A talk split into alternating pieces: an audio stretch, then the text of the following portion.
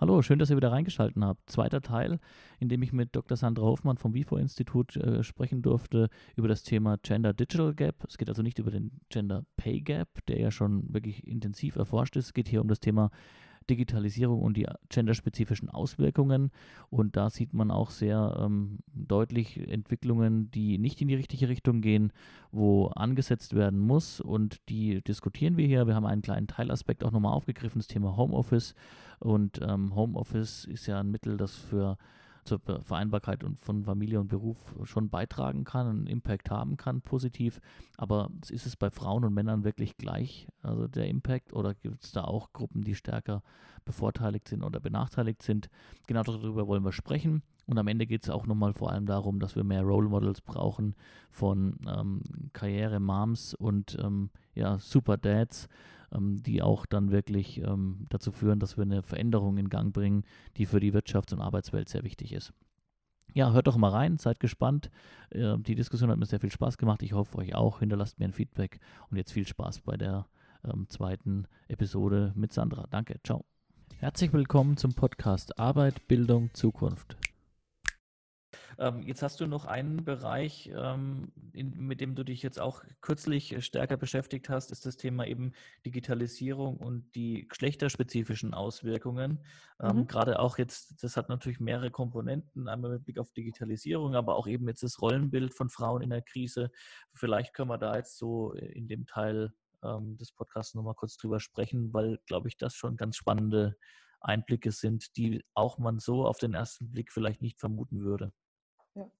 Ähm, sehr gern, weil das Thema jetzt wirklich immanent wird und mich ähm, jetzt wieder begleitet. Ich habe mich im Rahmen meiner Promotion äh, mit eigentlich einer Genderfrage beschäftigt, die aber eher eine Wohlstandsfrage dann am Ende wurde, und zwar mit nicht marktlichen Tätigkeiten, also alles, mhm. was nicht im BIP erfasst wird. Und da ging es dann eben um zum einen Schwarzarbeit, äh, aber auch Ehrenamt und haushaltsnahe Tätigkeiten, wie es so schön eine Statistik heißt, also alles, was die Haushaltsführung, aber vor allen Dingen auch die Kindererziehung und die Pflege von Angehörigen äh, mit berücksichtigt und kam damals schon zu dem Ergebnis, dass äh, Frauen im Prinzip doppelt so viel äh, Arbeitsstunden leisten als, als Männer, ähm, eigentlich zwei Jobs ausfüllen, was, was da ist und es eben nicht entlohnt wird ähm, und damit ein ähm, abgesehen vom vorherrschenden ähm, Gender Pay Gap auch nochmal ein Wohlstandsgap gibt, weil da einfach viel mehr ähm, ja, unentgeltliche Arbeit geleistet wird.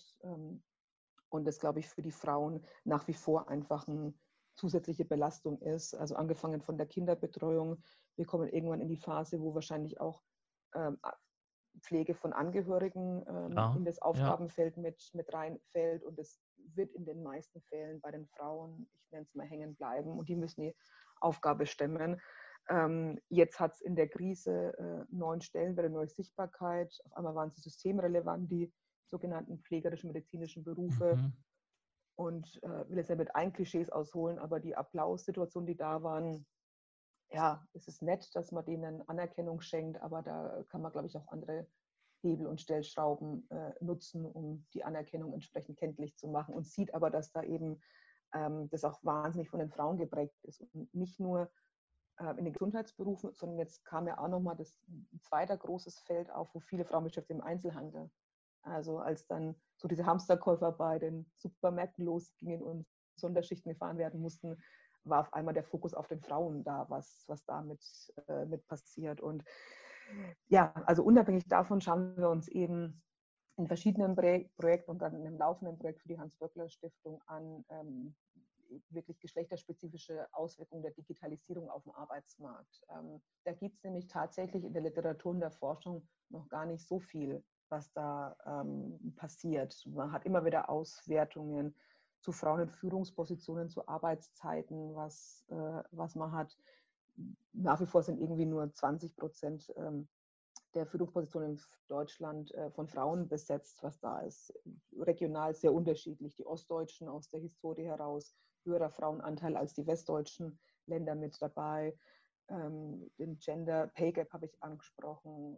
Gender Time Gap gibt es, dann gibt es Gender äh, Care Gap, was da ist. Und wir schauen oder wollten uns auch diesem Gender äh, Digital Gap so ein bisschen nähern und machen das tatsächlich auch mit einer Stellenanzeigenanalyse, ähm, wo man jetzt im ersten Moment natürlich nicht äh, herausfinden kann, ob es äh, Männer oder Frauen gesucht werden, weil da haben wir jetzt zum Glück eine mehr oder weniger genderneutrale Darstellung, auch wenn man da näher hinschaut, das gar nicht so der Fall ist, weil bestimmtes Vokabular dann doch eher äh, Männer anspricht und anderes eher Frauen. Also da steckt wahnsinnig viel Musik in so einer Analyse äh, drin.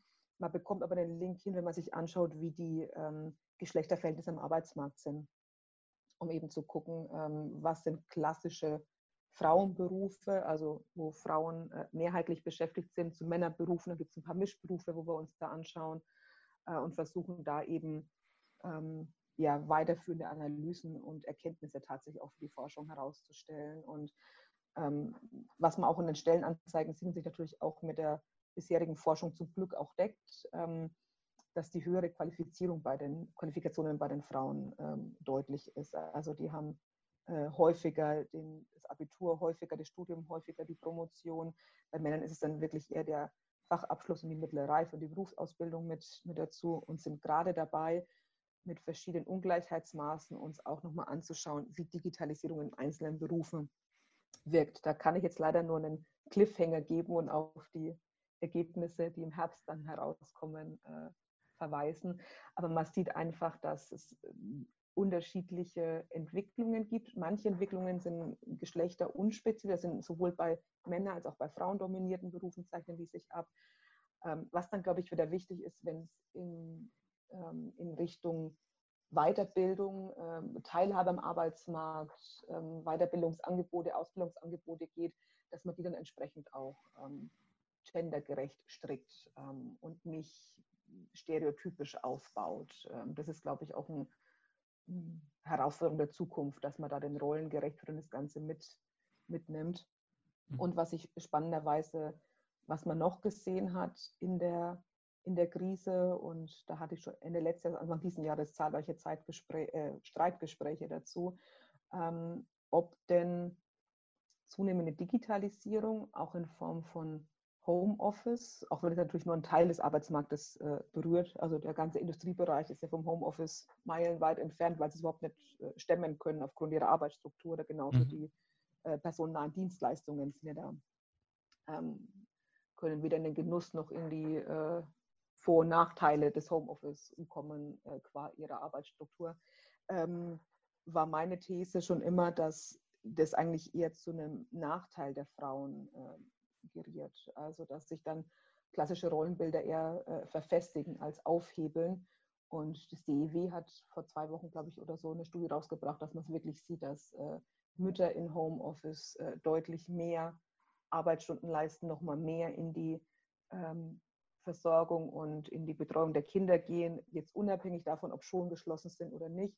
Wenn Männer im Homeoffice arbeiten, sie sich wirklich verstärkter auf die ähm, auf die Arbeit konzentrieren können und ähm, dieses vermeintliche Vereinbarkeit von Familie und Beruf, glaube ich, nicht bis zum Ende durchgedacht ist. Ja, da also kann ich also Theorie ganz, ja. ganz spannend an, aber der Praxistest und jetzt auch dieser Stresstest, den wir gerade hatten, ähm, straft dem doch ein bisschen Lügen, was aus der Theorie manchmal so ein bisschen suggeriert wird.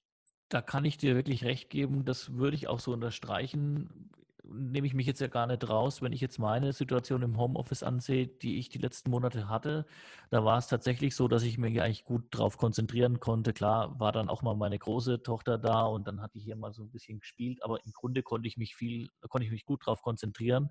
Wenn ich dann jetzt eine, eine, Mutter sehe, die dann wirklich aber dann eins, zwei Kids hat und der, der Mann gar nicht da ist, ähm, dann ist das echt eine ganz andere Art des Arbeitens. Und das ist schon richtig, was du sagst. Ich glaube schon, Homeoffice kann insgesamt zur Flexibilisierung und auch zur Unterstützung in der Vereinbarkeit grundsätzlich von Familie und Beruf, da nenne ich jetzt das Geschlecht eigentlich mal gar nicht dazu, mhm.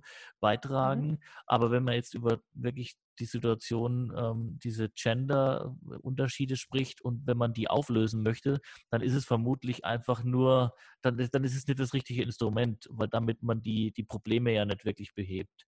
Ähm, ich denke, das Problem, das darin liegt, äh, das, das Problem liegt darin, dass wir halt ganz starke Rollenmuster auch haben, die einfach noch nicht durchbrochen sind. Ähm, und ja solange man da nicht dran geht und rankommt, ähm, wird sich es auch nicht verändern. Und ich, wir hatten jetzt letztes Jahr noch eine Veranstaltung an der Universität in Würzburg, unser Wirtschaft trifft Wissenschaft Format. Dann lade ich dich ja auch immer mit zu ein und wenn du, wenn du es mhm. schaffst, kommst du immer vorbei.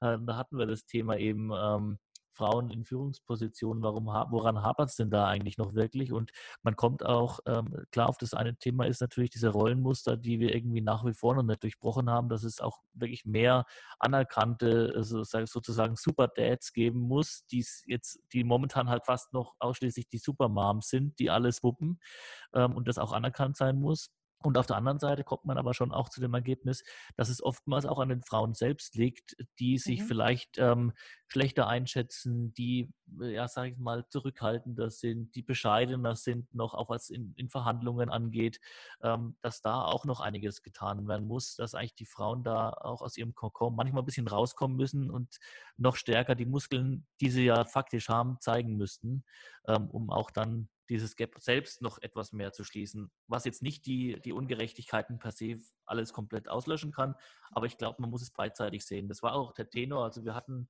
äh, eine Professorin von der Uni in Würzburg, Professor Felfer, die selbst, äh, glaube ich, vielleicht in unserem Alter ist, drei Kinder hat, die das alles gewuppt hat, die immer noch jetzt auch äh, ihre Vorlesungen im Homeoffice dann gemacht hat mit den Kids, die genau auch diese These eben mit vertritt und dazu noch die Frau Renkhoff-Mücke, die die Leiter oder die Chefin bei Varema, einem der größten Unternehmen hier aus der Region, die auch eben genau das bestätigt hat, dass, dass äh, ja, dieses grundsätzliche nur, mhm. sag ich mal, sich auf den, den Schwächen des Systems nach wie vor ausruhen, auch nicht die Lösung ist. Ähm, man muss es eben von mehreren Seiten angehen. Das Problem, das nach wie vor, das, das unbestritten da ist. Ne? Äh, bin ich komplett bei dir. Also man muss sich da auch an die eigene Nase fassen und kann nicht immer nur die Schuld bei anderen suchen oder eben aufs System oder war schon immer so.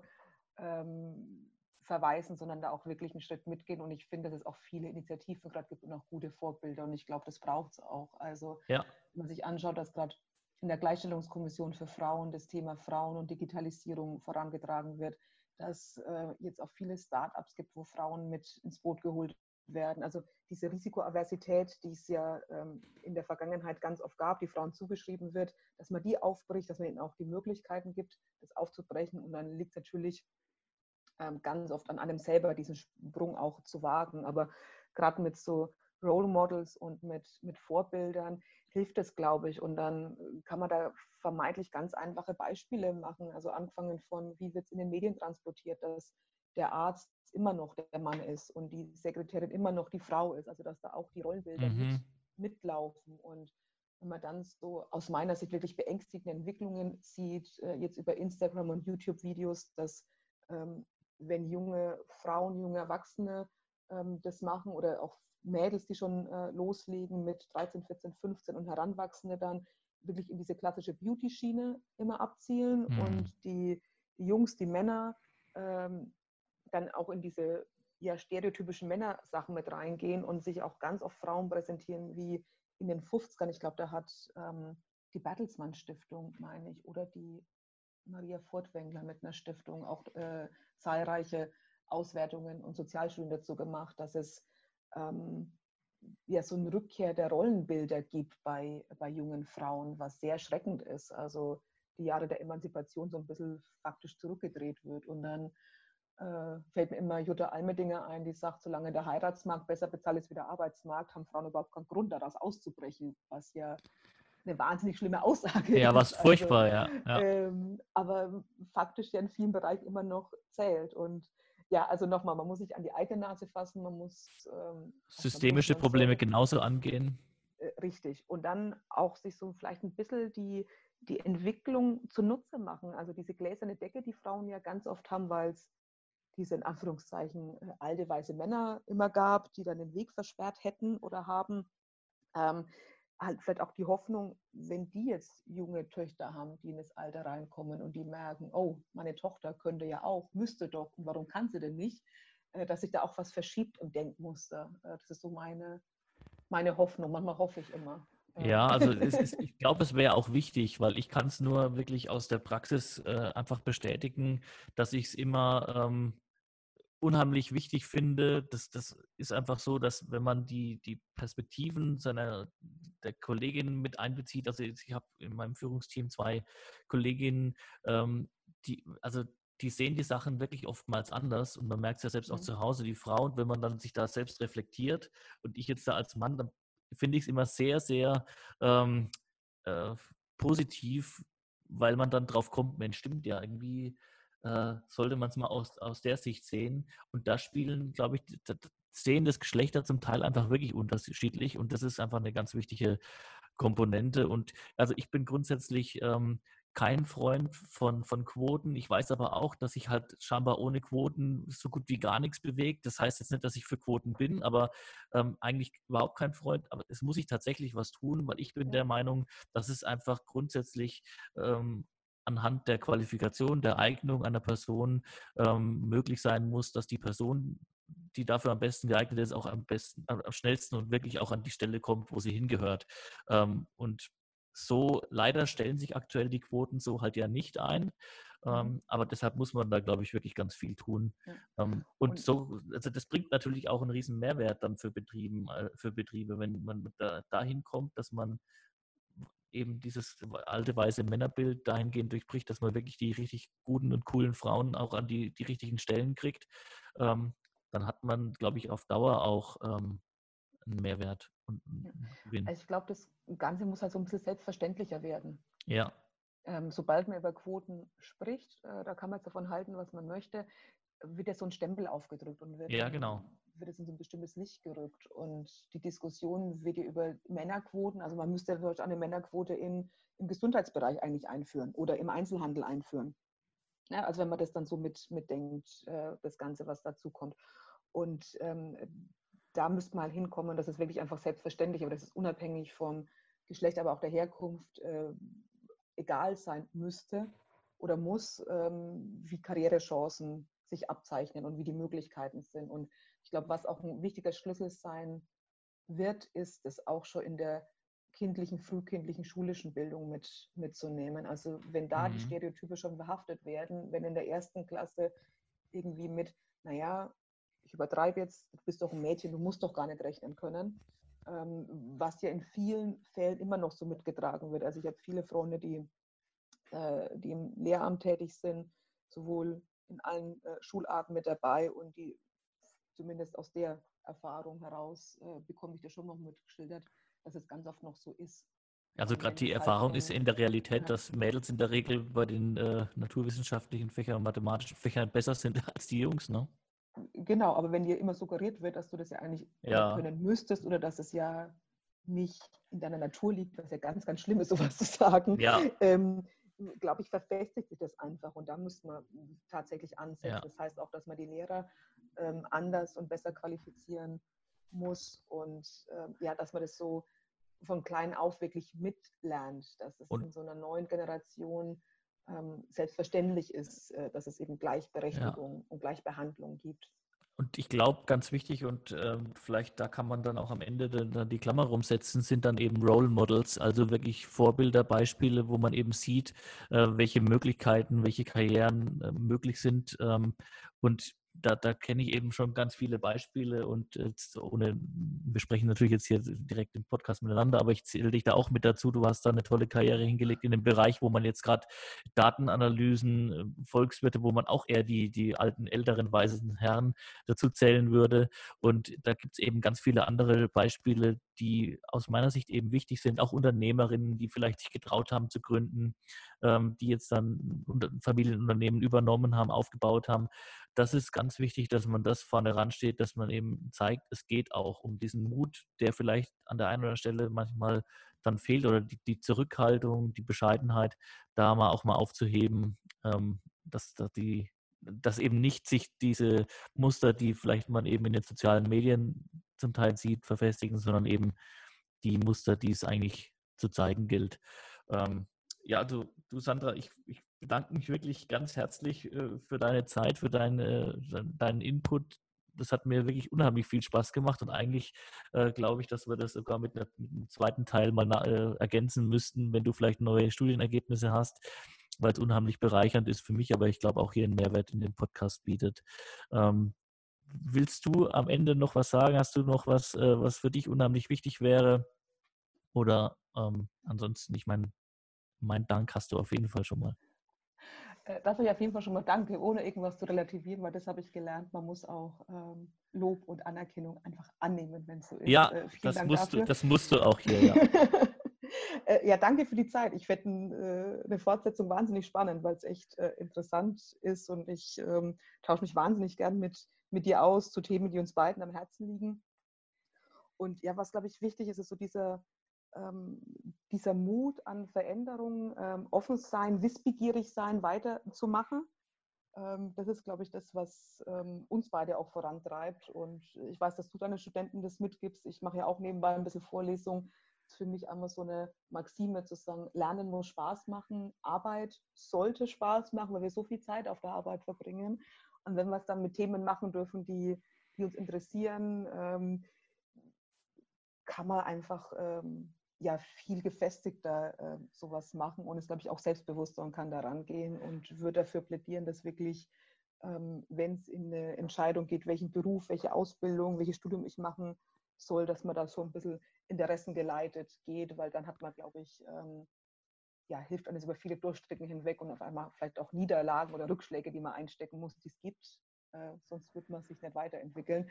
Aber wirklich dieses mutig sein und offen sein, Veränderungen anzunehmen. Ich glaube, das ist das, was, äh, auch wenn es jetzt ein bisschen kitschig anhört, aber ich glaube, das ist was du, das, ist. das ist auch, das ist tatsächlich genau auch das, was mich antreibt. Und jetzt, ähm, das, man muss aber auch ehrlich dazu sagen, dass das hat man halt eben auch nicht äh, von, von Kind an schon. Also wenn ich jetzt, wenn jetzt meine Lehrerin aus der vierten Klasse den Podcast hören würde und äh, hören würde, dass ich so solche Themen versuche zu proklamieren und mhm. zu pushen, ähm, würde sie wahrscheinlich äh, das nicht glauben, dass ich das jetzt hier im Podcast bin oder auch der eine oder andere Lehrer aus dem Gymnasium. Aber es ist halt tatsächlich so, man muss irgendwo seine, seine Leidenschaft Leidenschaft irgendwo finden, sein, die Themen, die einen ähm, innerlich zum Brennen bringen, also positiv. Und ähm, dann, wie du sagst, dann macht man das auch mal in Zeiten weiter, die vielleicht gerade mal schwieriger sind. Und dann findet man aber auch so den Weg für sich selbst, der nie gerade ist. Also diesen linearen Weg gibt es ja nicht. Äh, den, den hast du sicherlich genauso wenig gemacht wie ich. Ähm, und dann kommt man aber auch dahin, wo man vielleicht auch langfristig sein möchte, weil Fakt ist schon, wir verbringen halt unheimlich viel Zeit mit der Arbeit. Und dann soll es und dann muss es natürlich auch Spaß machen. Ja. Gut, Sandra, dann würde ich sagen, ähm, vielen Dank auf jeden Fall für die Zeit. Und ähm, wir setzen auf jeden Fall das in der zweiten Auflage des Interviews fort. Super, vielen ja. Dank. Hey, danke fürs Reinhören. Wenn es euch gefallen hat, würde ich mich sehr freuen, wenn ihr euch die Mühe macht und mir eine Bewertung hinterlasst auf den entsprechenden Podcast-Seiten, also entweder bei Spotify, Soundcloud, Google Podcast, Apple Podcast oder den anderen. Ich würde mich auch sehr freuen, wenn ihr den Podcast abonniert und weiterempfehlt und ich freue mich auch über die Kontaktanfragen bei LinkedIn, Facebook, Instagram und Twitter. Also macht's gut und bis bald. Ciao.